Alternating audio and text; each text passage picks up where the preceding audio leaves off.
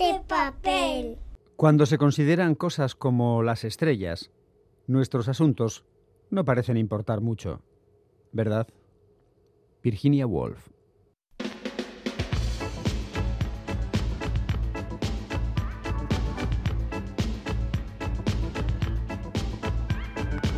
Pompas de papel.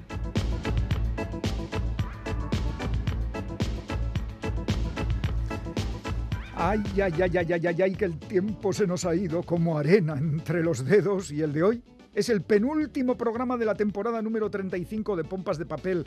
Galder Pérez, Caixo compañero, que la semana pasada te echamos de menos. Anda, Iñaki, Caixo, Caixo, y yo también, pues me tuve que ausentar por culpa de un maldito virus que sigue dando muchísima guerra por ahí. Bueno, ya estoy ay, bien, ya estoy bien. Bueno, eso sí, eh, te voy a decir la verdad, con la penita de que casi, casi, casi que bajamos la persiana de, de pompas. Está bien bajarla porque con estos calores para que no entre el sol. que no entre, que no claro. entre, es verdad. Eh, fin de temporada, efectivamente, pero con la misma energía y nivel de contenidos. Y como siempre, con la alegría de hablar de premios en la presentación del programa. Sí, porque el jueves la escritora Nerea Rien recibió el sexto premio internacional de poesía Xavier Lete por su obra Zoonomía. Importante reconocimiento para una autora que cultiva también la novela y la literatura infantil y juvenil. Y como en Pompas de Papel estamos muy atentos a premios y galardones, nuestra experta en poesía Goisal de Landavaso nos va a recitar hoy varios versos de la obra Zoonomía de Nerea Rien. Atención a este título y al resto de propuestas que irá haciendo el equipo de Pompas, formado por Félix Linares, Quique Martín, Chani Rodríguez, Ane Zabala, Iñaki Calvo. Roberto Mosso, Begoña Yebra, Goisal de Landavaso y Galder Pérez, todos en su sitio. ¡Empezamos! ¿Subo o bajo la persiana?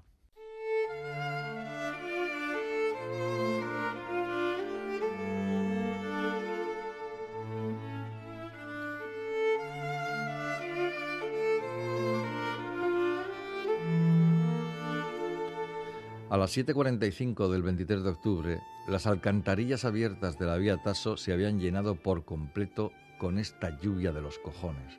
Pero ¿cuándo parará? El agua corría ahora por la calzada, por las aceras, sobre los tablones de las obras en curso y escapaba velozmente cuesta abajo arramblando tierra, basura y hojas de periódico.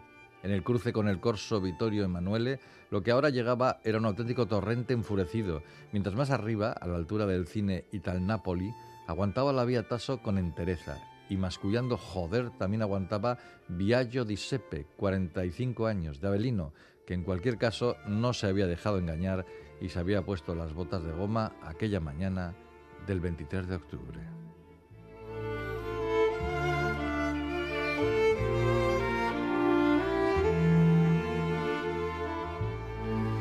Lo que acabáis de escuchar es un trocito de una novela titulada Aguamala, que escribió hace unos años el italiano Nicola Pugliese y que ha publicado ahora en castellano la editorial Acantilado.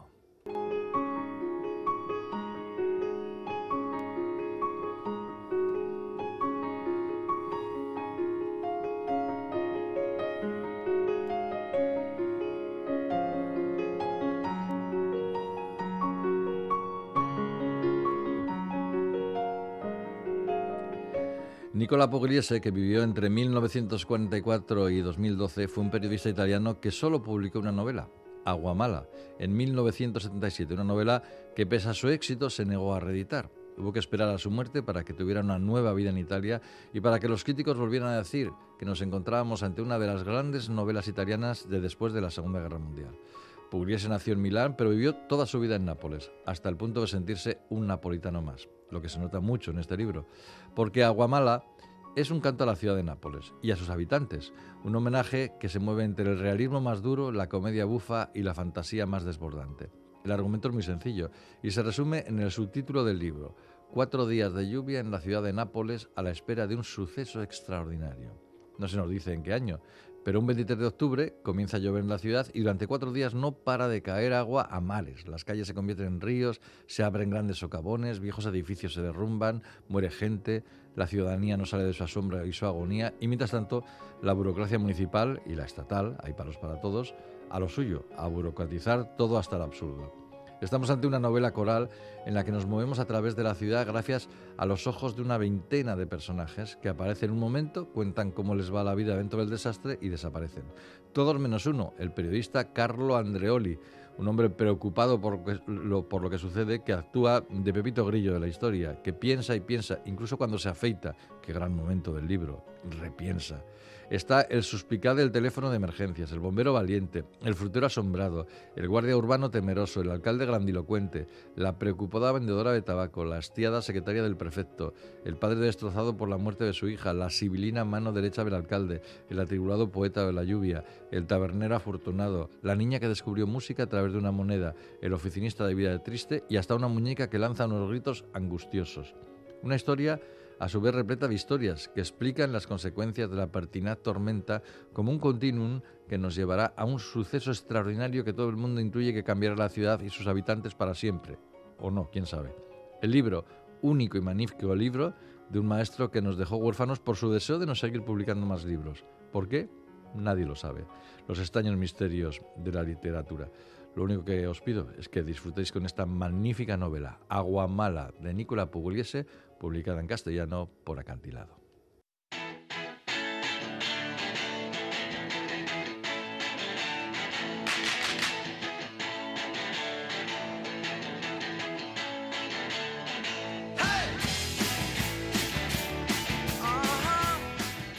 Los aplausos y los heis para recibir a Chani Rodríguez, que como todas las semanas viene con libros bajo el brazo. Chani, ¿qué tal, compañera? Pues muy bien, eh, como todas las semanas, pero esta, si no me equivoco, ya va a ser la última tanda de reseñas del curso. No te equivocas, no te equivocas, efectivamente, es la última porque lo siguiente será la bodeguilla la semana que viene. Y eso ya sabemos que es un desparrame. Aquí vamos de momento con cinco Eso es un lío, que si consigo yo dejar algo ahí, un libro en claro, ya será un éxito lo conseguirás, que estás muy bien acostumbrada a luchar por tu espacio en este programa. bueno, Chani, hoy traes eh, la última tacada, el último lote de cinco libros. Eh, vamos a ir poquito a poquito. ¿Cuál es el primero de la lista de hoy? Vamos a empezar por casa. El primero es Juguetes de Niño Sádico, lo firma Olga Serrano, lo publica Alberdania. Juguetes de Niño Sádico. Mm. a ver, a ver. Eh, nos habla de, Miriam. Miriam es la protagonista que se ve obligada a elegir el ataúd de su abuelo, Vaya. que acaba de morir y al que se sentía muy unida. Este hecho, junto a la disfuncionalidad de sus vínculos familiares, la dependencia emocional de una relación marcadamente sexual y el cuestionamiento de su propia vocación, sume a la protagonista en una intensa crisis emocional de la que tratará de salir mediante la propuesta que le hace su mejor amiga. Dos ciudades, San Sebastián y Granada, son los escenarios en los que se desarrolla esta novela, en la que la crudeza, el simbolismo y la belleza se entremezclan en el camino de la protagonista hacia su anhelada reconstrucción. Bueno, esperemos que lo logre. Pero para saberlo hay que leer el libro. Eso es. Bueno, ¿Quién, es Olga Serrano? Sí, eh, Olga es una donostiarra, nació allí en el año 1982, es licenciada en Publicidad y Relaciones Públicas por la Universidad del País Vasco en 2010 cofundó un estudio de diseño gráfico, ámbito profesional al que se dedica en la, en la actualidad y esta es su primera novela. Eso iba a decirte, además de escribir, ella es diseñadora gráfica. Bueno, bueno. Sí, ha publicado también relatos en su propio blog, en blogs colaborativos, en webs literarias online. Bueno. Pero como digo, su carrera literaria ha empezado, arranca ahora, al menos con la fuerza que da una publicación ¿no? de un libro. Juguetes de niño sádico. Ese es el título. El primera, primera novela de Olga Serrano. Vamos con el segundo libro de hoy. ¿A dónde nos llevas? ¿O con quién nos llevas? Os voy a llevar de momento a un título extrañísimo, la verdad. es un título para que se te olvide perfecto. Sí, la primera parte más o menos recordable. Bueno, a ver, venga, dilo. es Patos Newburyport, que yo creo que la gente dirá, es el libro de los patos, porque es extra... Patos coma Newburyport. Sí, sí. Lo firma Lucy Elman eh, lo ha traducido Enrique Maldonado, una celebración muy, o sea, una, perdón, una traducción muy aplaudida, porque debe ser muy difícil traducir este libro. Bueno. Lo ha publicado Automática Editorial, que regularmente nos lanza joyas. Nos descubrió, por ejemplo, a Jan Lianke. Nada más y nada menos. Patos Newburyport, eh, ¿de qué va? Mm, recuerda, puedes recordar al Ulises, luego lo comentamos. Bueno, uh, eh, vale, el siglo XXI al completo, esa enormidad insoportable contenido en una cocina de Ohio. Oh, vaya, vaya. Tal es la literatura reduccionista, no sé. Tal es la impactante y sí reduccionista quizá premisa de esta novela imposible, divertida, incomparable y bueno, que total dicen que nos arrastra como lectores por los rápidos del torrente del humano y nos transforma en un ama de casa que cuida de sus hijos, que quiere a su marido, que prepara innumerables tartas y rollos de canela, entre titulares, bebés, duras, mm, dudas, miedos, esperanzas, musicales de Hollywood, bienestar animal, seguros médicos, recetas de chili, preparacionistas, amenazas de pandemia, tiradores activos, recuerdos de la infancia, mascotas, la insuperable ausencia de la madre, de toda madre, asesinatos en masa, cambio climático, Trump... eh, bueno, Bueno, pero aquí cabe de eh, todo. Es que es lo que lleva novelón, pensando. ¿no? Está ella inmersa en el incesante relato del presente, eh, polifónico y contradictorio, que vertebra este mundo de mundos, muchos de ellos irreconciliables, ciegos a la existencia de otros, pero condenados a coexistir. O sea, a ver, el libro es un puzzle que, que- que se asoma al galimatías de la cultura estadounidense y en gran medida de la, de la cultura occidental. Em, Un reto colosal, Sí, muy grande. mm, La novela se ha comparado, lo decía al principio, con el Ulises de James Joyce por su inventiva y creatividad lingüística. El padre de la autora fue biógrafo de Joyce, y a lo mejor eso tiene algo que ver. Igual, igual tiene, sí. Y también, y también se ha comparado con una Mrs. Dalloway de la era digital. Pues nada, ahí es nada. Eh, Patos, Newburyport. Un monólogo, así que ya digo, tiene que ser de la verdad muy difícil traducirlo. Y ha quedado, ha sido un buen resultado el que ha obtenido Enrique Maldonado. Pues varios motivos para leer esta novela. A ver qué motivos tenemos para leer la siguiente, el siguiente libro que nos recomiendas. El siguiente libro viene de la mano de Libros del Asteroide, que no es ningún secreto, que en este programa nos fiamos bastante de Sí. esta editorial que comanda Luis Solano en Publican Barcelona. bien, publican bien. Sí, sí. Una de sus novedades, la última yo creo, es La ciudad expoliada, que firma Olivia Manning y que ha traducido Concha Cardeñoso. Eh, nos vamos hasta Bucarest al año 1940. Uy, guerra. Mm, así Años es. de guerra. Harriet y Guy Pringle, expatriados ingleses eh, llegados a la ciudad pocos meses antes, siguen con preocupación la evolución de los acontecimientos políticos en un momento de gran inestabilidad. París ha caído, se rumorea que Alemania está a punto de invadir Rumanía, en las calles de la capital la revolución parece inminente y los fascistas de la Guardia de Hierro no dejan de ganar adeptos.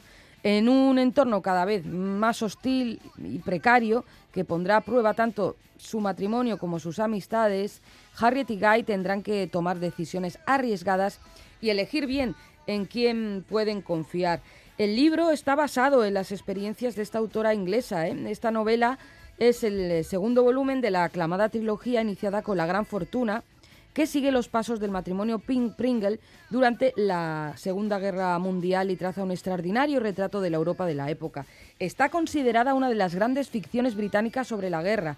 Esta trilogía balcánica, que es una obra imprescindible a la que, bueno, merece la pena llegar incluso volver. Volver, claro que sí. Como todo buen libro se lo merece. Eh, sigue la lista, corre la lista y llega el cuarto título de hoy. ¿Qué nos ofreces? Oye, hay muchas mujeres ¿eh? que firman las novedades. Y, y mucho traductor que destacas, que es importante la labor del traductor y, la traductora. y tanto que sí.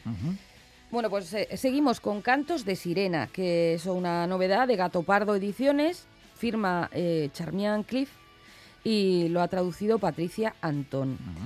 Eh, Charmian Cliff es una escritora australiana y para ella Grecia era la, la tierra prometida.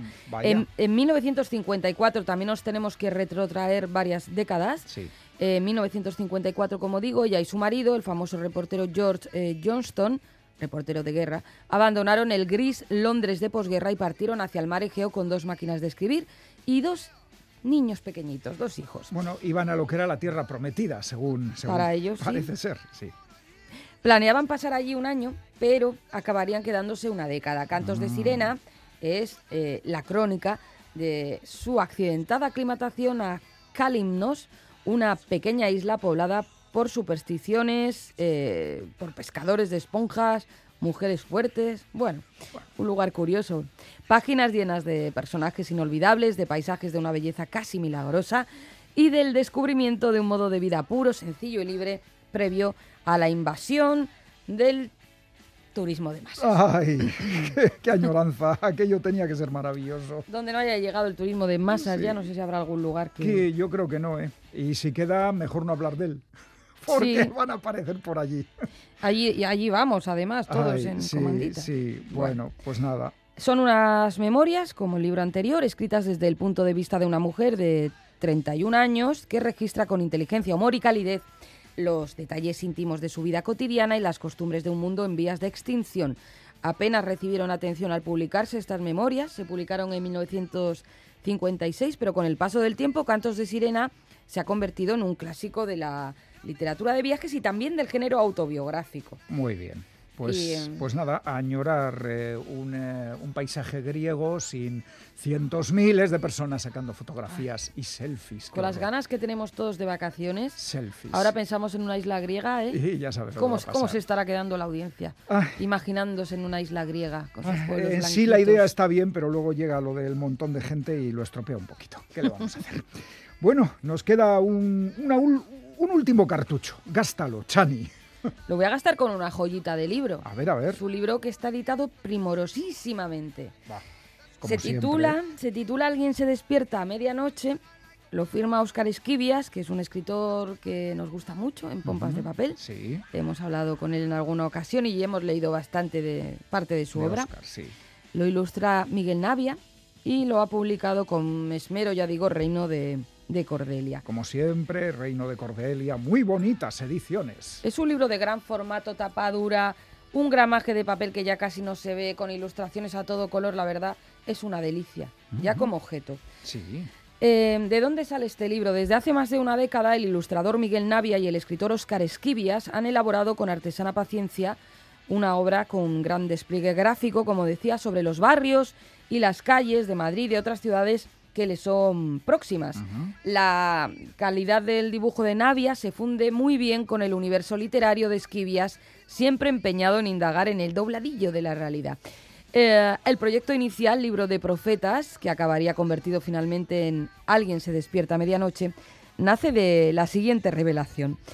Convertir Burgos, Madrid, mm, Bilbao o Valladolid en escenarios de fábulas y relatos que la Biblia suceden en Ninive, Babilonia o Jerusalén. Ahí va.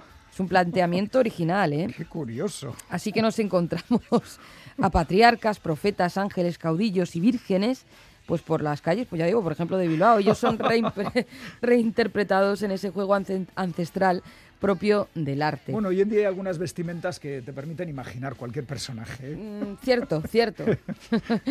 lo sagrado se entrelaza con lo profano y el mito con la historia. Esta obra, además, recrea y actualiza otros temas y símbolos bíblicos desde la creación del universo hasta el apocalipsis, con imágenes y textos contemporáneos, como si entre los dos autores trataran de inventar un nuevo libro sagrado casi nada. Pues casi no que lo consiguen, porque con esta mezcla tan exótica, qué interesante. Como interesantes son eh, el resto de títulos que nos has traído hoy, y si te parece, Chani, repasamos título, autor y editorial. Muy bien. Venga.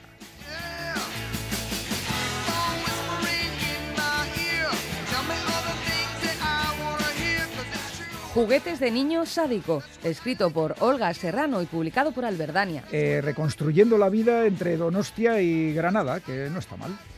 Patos New Port, eh, escrito por Lucy Elman y publicado por Automática Editorial. Novela imposible pero divertida, así que bueno, pues mejor. La ciudad expoliada, firmado por Olivia Manning y publicada por Libros del Asteroide. Retrato de una Europa en guerra, en la Segunda Guerra Mundial. Cantos de Sirena, Charmian Cliff, edita Gato Pardo Ediciones. La vida en Grecia antes del turismo de masas. Alguien eh, se despierta a medianoche. Lo ha escrito Oscar Esquivias, lo ha ilustrado Miguel Navia y lo ha publicado Reino de Cordelia. Eh, personajes bíblicos en el Bilbao de hoy, en el Madrid de hoy, en el Burgos de hoy. Este libro hay que leerlo. pues es que ricasco, Chani. Pues a ti un placer. Eh, no ha estado, pero que nada mal, esta última selección de libros y luego vas a rematar con un título que a ti, digamos que te toca de cerca. Sí, tengo alguna vinculación con el autor, es verdad. Muy bien. Lo pues es- confieso. pues eso, dentro de unos minutos, no se lo pierdan. Y ahora, ya sabes, el cómic.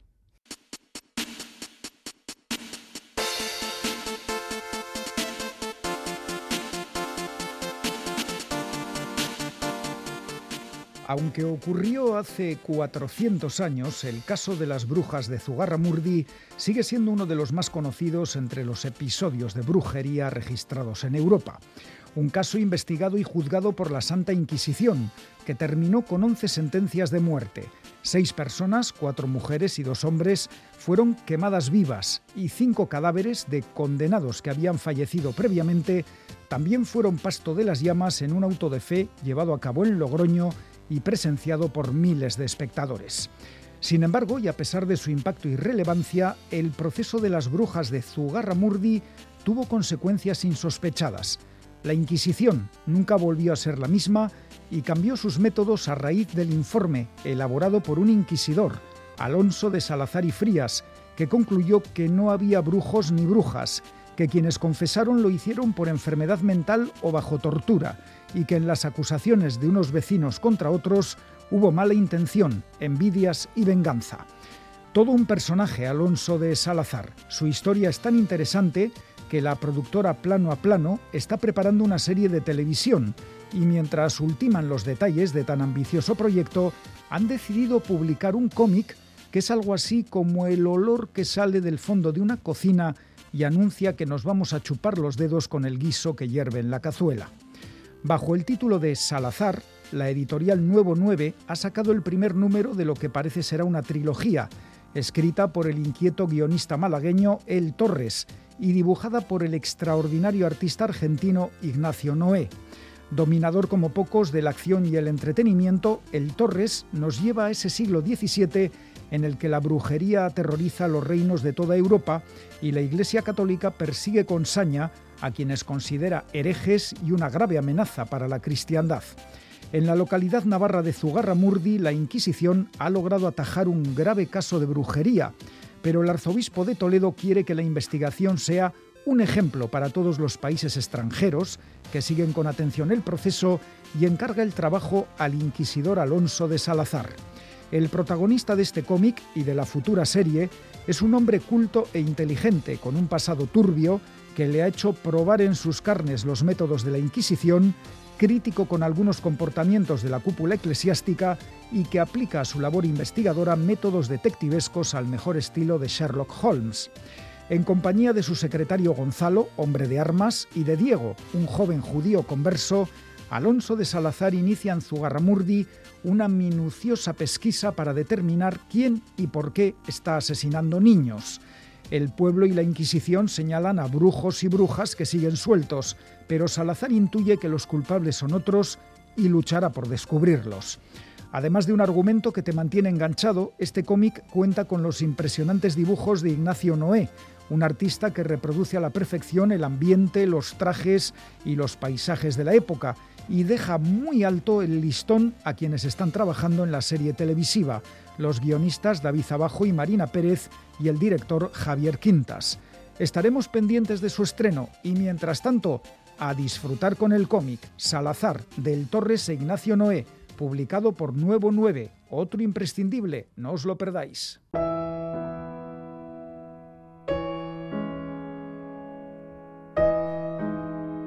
Zein zaia egiten zitzaidan pentsamenduak eraunstea, antxoak arraskadan lepo gabetzen jardutea.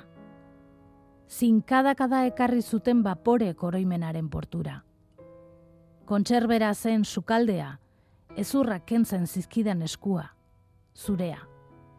Gatza botatzen nion ezkontzako arrozari, burmuinari, salazoian bezala, iraun behar zuen ilusioak, oroitzapen onak, gutaz nuen irudie derrak. Kaioen karrankak entzun nituen teiatu gainean, mokoan eraman zuten emakume gazitua, arraskan geratu zen burua zintzurreginda, arrainaren amnesia, hiru segunduko memoria, lora zepan kanilan. Antxoak arraskan lepo gabetzen jardun nuen, oditeria buxatuz, uste lusaina edatuz ezkabiaz gaixotutako katuek bazterrak bete zituzten, oroitzapen ezurrak ankartean zituztela. Hauxedan ere harrien ekaleratu duen zonomia liburuan aurkitu dugun poema, liburu honekin Xabier Leteren zeigarren poesia saria irabazi du.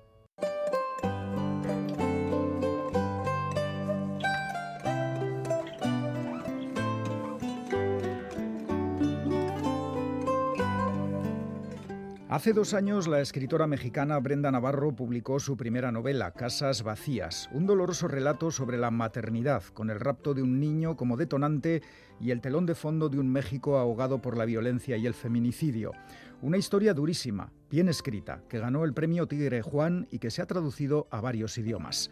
Y ahora, dos años después, Brenda Navarro publica su segunda novela, Ceniza en la boca, también dura, también dolorosa, que arranca con un suicidio y pone sobre la mesa sin adornos ni contemplaciones la cruda realidad de los emigrantes en España, personas que abandonan sus países en busca de un futuro mejor y se encuentran con una Europa hipócrita y miserable. Teníamos muchas ganas de hablar con Brenda Navarro y hoy cumplimos nuestro deseo. Brenda, es un placer tenerte con nosotros. Bienvenida a Pompas de Papel. Estoy feliz de estar aquí. Muchas gracias.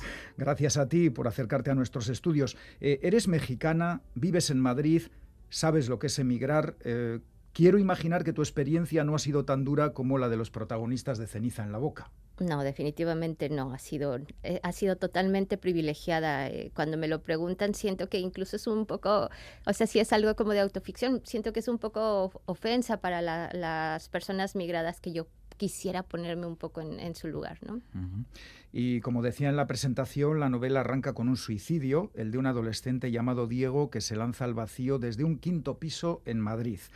Una muerte traumática a la que su hermana busca explicación. ¿Saber por qué se suicida un ser querido puede ser peor que no saberlo? Yo, creo que ah, esta es una gran pregunta. Yo creo que el problema cuando alguien eh, toma la decisión de suicidarse es justo que se lleva una verdad que nunca vamos a, a encontrar y eso es muy doloroso, ¿no?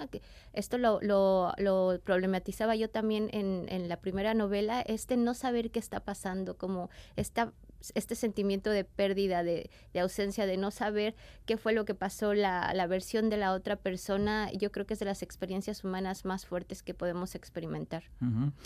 La hermana de Diego, eh, mujer por cierto sin nombre, es la narradora. Y sabemos que ella nació de padre desconocido y que eso es una carga que arrastra eh, porque su hermano sí, su hermano es mejor porque es el fruto legítimo del matrimonio de su madre. Qué tremendo. Muy tremendo. E, este es un, este es un tema que, que nadie había sacado aquí en, en, territorio español, así que te agradezco que, que, lo saques. En México sí que es algo bastante común la ausencia de, del padre, el, no saber quién es realmente quien ejerce la paternidad, quién te ha engendrado, y ahora las nuevas generaciones empiezan como a cuestionar muchísimas más cosas y nos está remontando a ese gran acontecimiento de México que es la revolución y nos estamos dando cuenta de que eso que enorgullece al país en realidad ha sido muy doloroso para las mujeres en México, ¿no? Ceniza en la boca es una crónica de desarraigo, de tener que emigrar a otro país y hacer trabajos eh, mal pagados y que nadie quiere.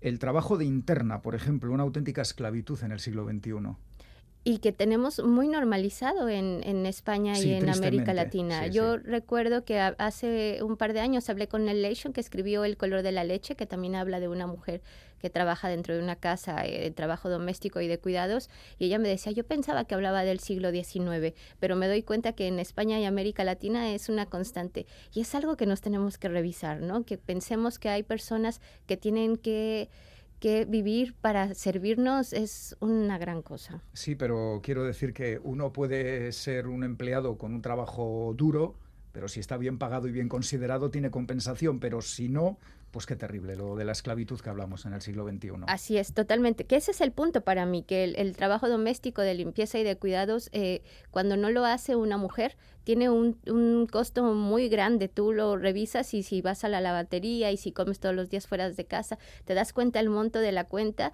y dices, vaya tela, ¿no? Y entonces cuando dices, no, prefiero, y lo he escuchado realmente en, en Madrid, eh, prefiero que lo haga una, una mujer eh, interna y, y, que se sienta agradecida, ¿no? De que viva con nosotros.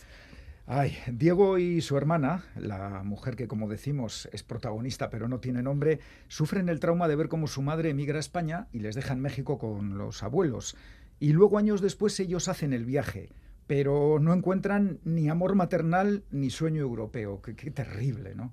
Sí, y creo que también tiene que ver con las nuevas generaciones, ¿no? Eh, en México es el sueño americano, pero también oh. creo que el, sueño europeo ahora entra muy bien dentro de, esta categoría. Nos dicen que la meritocracia nos va a ayudar a salir adelante. La meritocracia, por supuesto, no existe y nos encontramos con un futuro que además los adultos decimos que está súper complicado y que todos vamos a morir por el cambio climático. Que, o sea, ¿qué panorama le estamos dejando a la adolescencia? Ninguno bueno. Nada bueno, efectivamente. Eh, se llama síndrome de Ulises al malestar emocional, ese estrés crónico que sufren muchos emigrantes en su lucha por adaptarse a un país y una sociedad distinta a la suya, y sufriendo además el racismo y los problemas económicos, claro, que no viene solo. ¿Ceniza en la boca es una novela sobre el síndrome de Ulises? Yo creo que sí. Y, mira, aquí te voy a confesar mis aspiraciones a acercarme a los clásicos. Además, pensaba en, pensaba en Ulises y pensaba también en Orfeo, ¿no? O sea, cuando tú eh, estás cantando un dolor porque ves que una persona ha entrado al infierno y quieres salvarla y esa persona termina por no ser salvada, eh, pensaba mucho en Ulises, pensaba mucho en Orfeo y en cómo trasladarlo a la contemporaneidad eh, latinoamericana, por decirlo de alguna manera, sí. Mira, ahora justo llega algo de lo que has hablado y hemos hablado antes. La hermana de Diego se traslada a Barcelona y allí trabaja de interna por 450 euros al mes cuidando a una anciana. Y llegan a decirle que es un lujo porque tiene los domingos libres. Así es. Y además que está cerca de la playa. Eh, mucha gente cuando, cuando la iba a publicar me preguntaron si realmente no estaba yo exagerando en, en, en, el salario. Yo les decía, desafortunadamente no. O sea, esto lo sé de primera mano, lo he escuchado del sindicato de trabajadoras, 450 euros. Y hay que estar agradecidas, ¿no? Nuestra protagonista entra en contacto con las primas, ¿eh? un grupo de internas que se asocian para defender sus derechos, pero al final es que es lo que pasa siempre, ¿verdad? Son menos las que luchan que las que callan y siguen soportando abusos. Sí. esa es la realidad. Esta es una gran autocrítica también. ¿eh? eh yo eh, siempre cuento esta anécdota, la voy a contar en dos pincelazos. Eh, hace un par de años, justamente Pícara Magazine, que siempre me ha abierto las puertas de par en par, me pidió que hiciera una crónica de Angela Davis cuando fue a Madrid y ahí fuimos todas. Había una gran fila de mujeres escuchando a Angela Davis, porque ¿quién no quiere escuchar a Angela Davis? Claro. Y hace, y como a 20 minutos de ahí estaban las trabajadoras migradas tratando de explicarnos muchas cosas y no estábamos ahí. Y eso para mí fue una gran autocrítica de yo tampoco estuve ahí, ¿no? Y esa es la gran diferencia. Preferimos eh, estar del lugar cómodo porque en el incómodo eh, nos arriesgamos también el cuerpo y otras cosas que no estamos tan dispuestas a arriesgar. Me has dado pie a la siguiente pregunta. Esto parece que está programado, pero no. ¿eh? En la novela no quedan nada bien las universitarias que apoyan a las internas en lucha, ni el joven escocés que tiene una relación con la hermana de Diego, ¿La solidaridad de los europeos es siempre limitada? Mm, yo creo que más que limitada, el problema es que está mal ubicada. Yo todavía creo, tengo la esperanza de que se, nos podamos acomodar en el lugar adecuado, eh, que Europa escuche porque América Latina por sus propias condiciones, América Latina y todos estos países que llaman del sur, por nuestras propias condiciones de ausencia de estado de bienestar, hemos aprendido a sobrevivir, a generar redes y Europa ahora mismo necesita reacomodar esas redes. Entonces, eh, es, limitada porque necesita cambiar de lugar y cuando estén, digamos, del mismo lado que nosotros, yo creo que habrá una gran diferencia y cambio de cosmovisión en el mundo. Me estás recordando a una autora, Violeta Serrano, no sé si la conoces escribió un libro eh, que se titulaba Poder Migrante y hablaba de lo que tú mm. estás hablando, de que tenemos que aprender de quienes están acostumbrados a sobrevivir en la precariedad y en la necesidad, porque es que ahora nos vemos inmersos en esa situación. Sí, y, vamos para allá, que el, estado de bienestar se está desmantelando y no se va a volver a, conformar como, como nos prometieron que iban a hacerlo. Eh, eh, tanto en tu primera novela, Casas Vacías, como en esta segunda, es algo que me ha llamado la atención, hay un personaje femenino llamado Nagore, con raíces vascas. ¿Se trata de la misma persona? Es la misma, es la misma persona. hay que decir que no, no tiene, la segunda novela sobre todo, no tiene un protagonismo grande, pero hace así como una aparición fugaz. ¿Eh? ¿Tienes alguna relación con el País Vasco, con Euskadi? Pues realmente no, pero tengo una hija adolescente que se llama Negu por Negu Gorriak. Oh, era yo muy bueno. joven, era yo muy Negu joven. Gorriak. Sí, entonces, eh, pues por ahí siempre tuve como mucha inquietud por todo lo que pasaba acá. De hecho, lo decía un amigo mío de la, del, del bachillerato. ¿Te acuerdas cuando nos despedíamos con Cora Sartaguda? O sea, había ahí una gran relación con la música eh, en, mi, en mi juventud. Sí, sí, sí. Bueno, hay algún nombre vasco también en la Sí. novela, Inara, por ejemplo. Sí, Sí. sí. Eh, si alguien tiene dudas de por qué Diego, su hermana y su madre abandonan México y tantas otras personas, la segunda parte del libro lo aclara todo. Violencia, feminicidios, narcotráfico, cadáveres decapitados colgando de un puente. ¿Qué pasa en México? Brenda. Pues esa es la gran pregunta. ¿Qué está pasando? Desafortunadamente, eh, yo ya no estoy tan segura porque ya llevo siete años fuera. Ya no es el México que, que yo dejé. Eh, yo retrato el México que dejé. Creo que hay grandes diferencias ahora mismo. Lo que he visto, además, con el paso del tiempo, y esto tiene también que ver con, con Casas Vacías, que la terminé de escribir aquí en, en, en España, eh, es que yo sentía que estábamos en un estado de shock por todo lo que estaba pasando, por esta violencia que tú nombras, y pensaba que no había futuro. Y lo que me han demostrado las mujeres en México, especialmente las madres de personas desaparecidas, es que no solo hay futuro, sino que hay que construirlo. Ellas lo están construyendo, están saliendo a buscar a las personas desaparecidas, las están encontrando, están poniendo en, en jaque al, al Estado, están eh, problematizando lo que significa la justicia.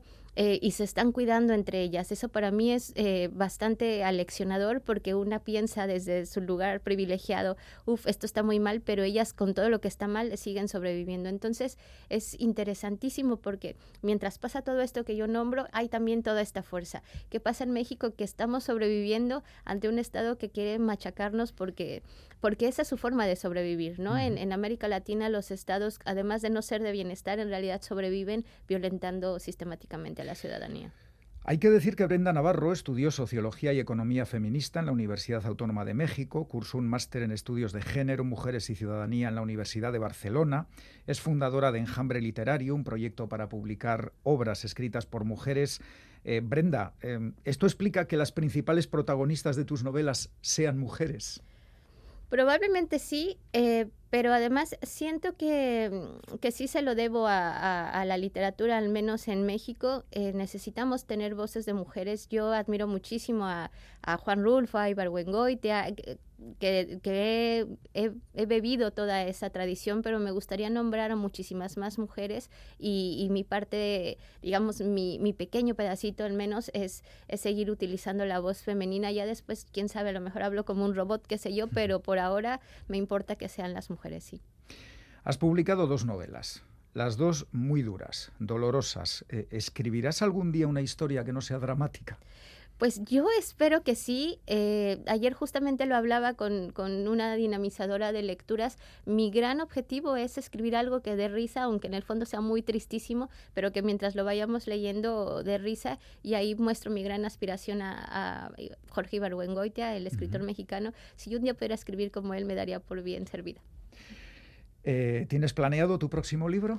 Pues lo tengo planeado, lo voy trabajando, poco, se está cocinando. La protagonista aparece en Ceniza en la Boca de una forma también fugaz, me Ujú. parecía importante y creo que voy a cerrar ahí todo lo que significa hablar de violencia contra las mujeres, como de México, España, y tal vez ya la cuarta sea, sea divertida, ojalá que sí. Pues Ceniza en la Boca, una novela necesaria publicada por la editorial Sexto Piso, escrita por Brenda Navarro. Brenda, muchísimas gracias por aceptar la invitación de Pompas de Papel y hasta la próxima. Hasta la próxima, muchas gracias, estoy feliz de estar aquí.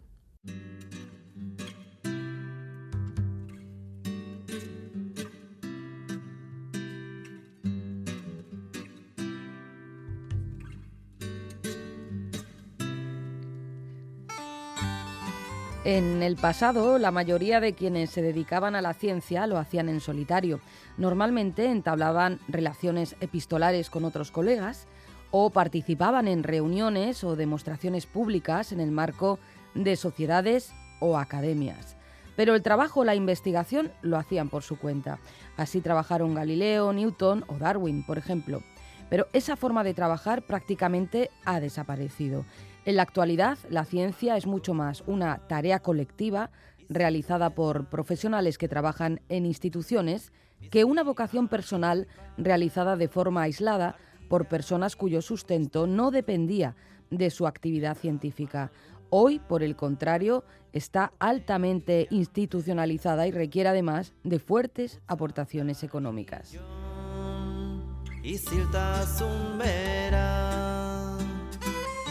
Era un extracto del libro Los males de la ciencia, escrito por Juan Ignacio Pérez y Joaquín Sevilla y publicado por Nextdoor Publishers.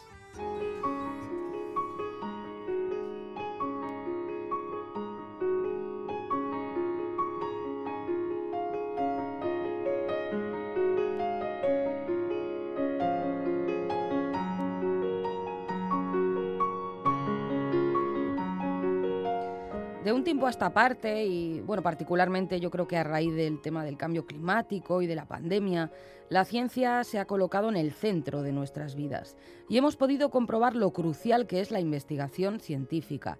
Por eso resulta muy edificante y revelador leer el libro Los males de la ciencia, escrito por Joaquín Sevilla, físico y catedrático de Tecnología Electrónica en la Universidad Pública de Navarra, y por Juan Ignacio Pérez Iglesias, catedrático de Fisiología en la Universidad del País Vasco y, hay que decirlo, compañero de micrófono en el programa Boulevard de esta casa. Este ensayo, decididamente divulgativo, se centra, como su título indica, en los males que enfrenta la ciencia. La ciencia tiene poderosos adversarios, leemos. Son esos adversarios quienes tienen algo que ganar de la ignorancia, de la minusvaloración o de la negación de los hechos. En efecto, los negacionistas serían uno de esos adversarios. Sin embargo, el libro sostiene que seguramente el peor enemigo de la ciencia se encuentre en su propio interior, los que están dentro del sistema. Son numerosos. En primer lugar, destacan la vulneración del derecho humano a la ciencia. Hay, por tanto, desigualdad en el, en el, disfrute de los beneficios de la ciencia. Solo hay que pensar en cómo ha sido la administración de las vacunas en los países en vías de desarrollo y la desigualdad en la participación en la actividad científica, es decir, en tomar parte de esas investigaciones. La pobreza, el género, la raza o la religión son algunos aspectos discriminatorios. Sí, también los favoritismos. La ciencia además se ve abocada por el sistema de financiación a investigar más sobre aquello que ofrezca algún rendimiento económico y no a inclinarse hacia la curiosidad espontánea de los científicos y científicas. La precariedad laboral de los investigadores, con unos datos sobre salud mental muy preocupantes, son también serios nubarrones en este cielo. El sistema de publicaciones científicas aqueja asimismo males propios, prácticas monopolísticas de las editoriales y situaciones injustas como que los autores no cobren por publicar ni los eh, revisores por revisar, pero que sin embargo el producto final se ofrezca a precios muy caros. Otro mal, no vamos a poder enumerarlos todos, ¿eh? está relacionado con la compleja relación existente entre ciencia, política y comunicación, dicen. Las malas prácticas en la comunicación científica tienen efectos especialmente negativos en un contexto de crisis sanitaria y social como el que vivimos, pero no debemos pensar que esas malas prácticas se limitan al contexto de la pandemia. Como vemos, los males de la ciencia son muchos y seguramente identificarlos y señalarlos sea una manera de empezar a hacerles frente para disfrutar de un sistema científico más sano y funcional que, como otros ámbitos del saber, también acusa prisas enfrentados a la mala ciencia que asemeja tan fielmente la comida basura servida en restaurantes de comida rápida, necesitamos bajar el ritmo, ir más despacio y tomarnos nuestro tiempo, el tiempo para pensar los males de la ciencia, un libro que nos ayudó a entender que las cosas en este campo también son más complicadas de lo que parecen.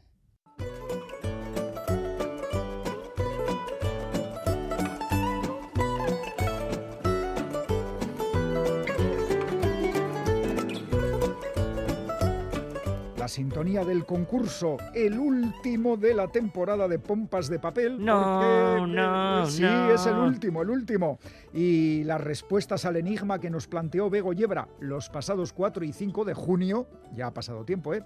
Son estas. Título del libro Los hombres que no fui. No, Autor no. Pablo Simonetti. Y bueno, pues ya sabes, Galder, que aquí podemos poner el título más enrevesado, el autor más, eh, más poco conocido, que nuestra audiencia participa y como acierta. Ninguna, espabilada como ninguna, la audiencia pompera. Vamos, si te parece, a leer algunos eh, correos que nos han mandado. Me parece, me parece. Algunos correos y una postal. ¡Ah, qué bien! La, última, la última. Bueno, todavía, todavía, te puede mandar en verano. Sí, igual en la bodeguilla llega alguna. Venga, ojalá. A ver. Venga, vamos a empezar con Alfonso, que nos escribe desde Madrid y nos dice: eh, Hola amigos. Creo que el libro que se esconde esta vez en el concurso es Los hombres que no fui de Pablo Simonetti. He reconocido que el país pasillo apretado por una cordillera solo podía ser Chile y el barrio de Lastarria y el cerro de Santa Lucía que menciona Bego son de Santiago de Chile, ciudad donde yo tuve la suerte de vivir un año. Anda, eh, Alfonso. Ah. Después he buscado un profesor de escritura que hubiera tenido formación como ingeniero y eso me ha llevado a este último libro de Pablo Simonetti, publicado por Penguin Alfaguara. Y ahora nos dice Alfonso, estoy leyendo Al Paraíso de Aña Yanagiara, publicado en Lumen. No leí tan poca vida su novela anterior, pero leí reseñas muy buenas de gente de la que me fío bastante y esta vez sí me he metido en esta novela de casi mil páginas. Llevo dos días con ella y me está gustando mucho. Un saludo. A disfrutar. Otro para ti, Alfonso. Vamos con Yosu, que nos escribe desde Ocondo.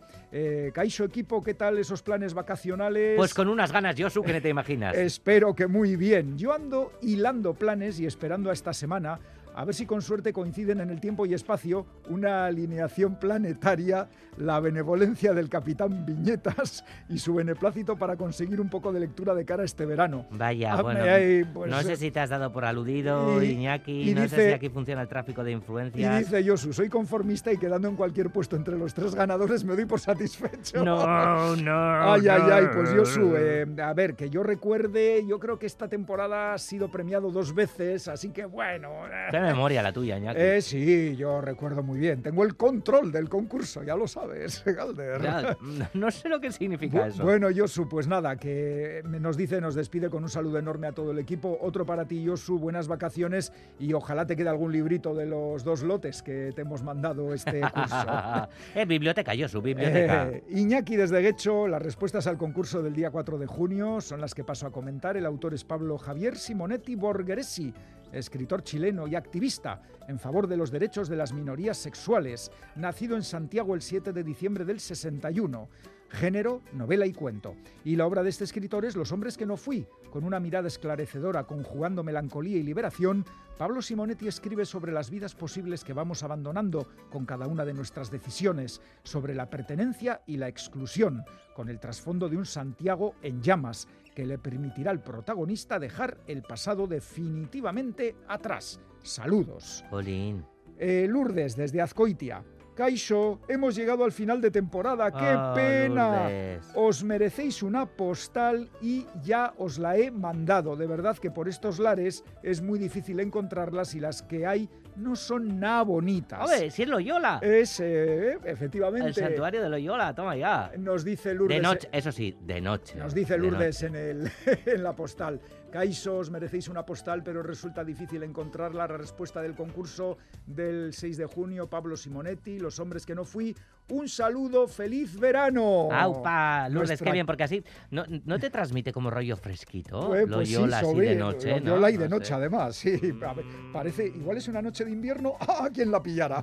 Pero qué colorida Ah, noche. muy colorida, sí. Nerea, desde Arrigorriaga. Caixo, amigos pomperos. Aquí va mi respuesta. El libro es Los hombres que no fui, del autor chileno Pablo Simonetti.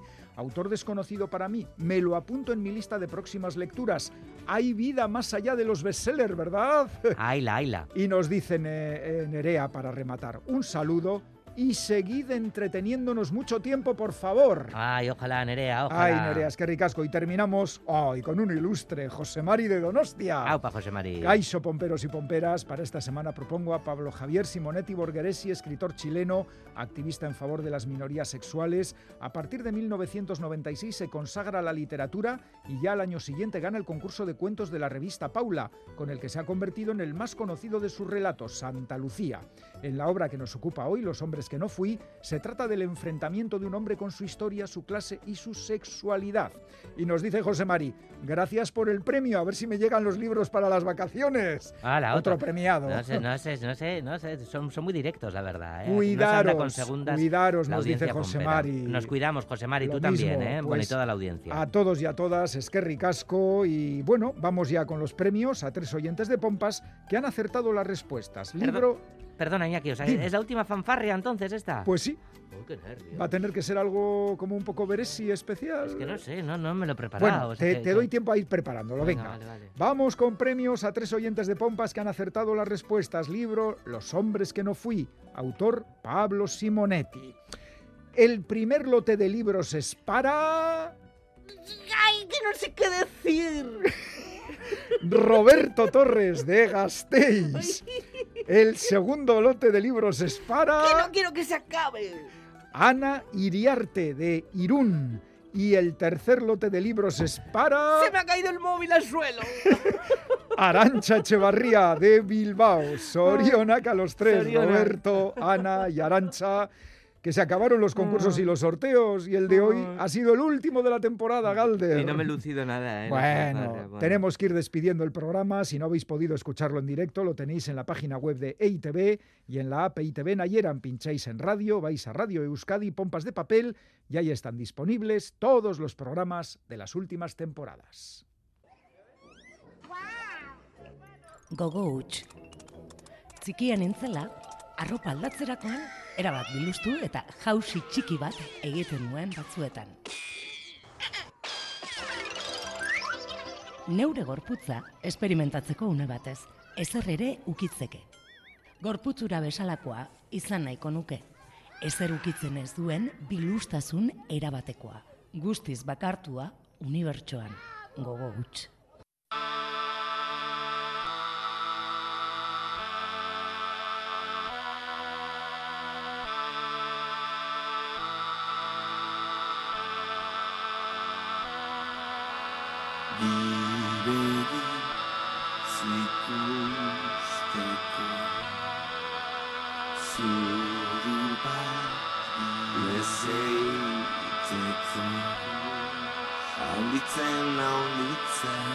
Anne Zavala, que también estuvo ausente la semana pasada, vuelve a protagonizar el final de Pompas de Papel, recitando versos del último libro de Juan Luis Zavala y con un tema musical de Split 77. Ay, temazo, temazo esta versión de Anditzen, de Chiqui Chiquía, en la que también está Llora Rentería, por cierto. Así de emocionante termina este Pompas de Papel, el último en formato estándar de la temporada. La semana que viene traca final con la bodeguilla, en la que todo el equipo del programa os recomendaremos un montón de lecturas para el verano. Bueno, igual alguna mala, por haceros la faena. Tened preparado material para apuntar las sugerencias de Quique Martín, Félix Linares, Ane Zabala, Chani Rodríguez, Iñaki Calvo. Hoy sal del andabaso Roberto Mosso, Begoña Yebra y Galder Pérez. Nos vamos, Esquerri Casco de Noí. ¡Agur! Ay, cuidado con la persiana, más pilla un dedo. Ay, ay, ay, ay, ay, ten cuidado, hombre. you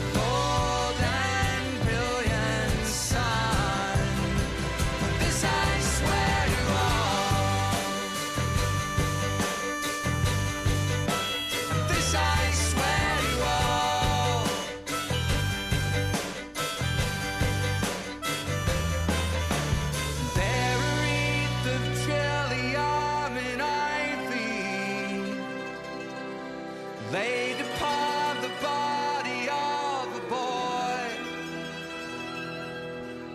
Lazy will the alone come from its hiding. Return this quiet searcher to the soil. So raise a glass.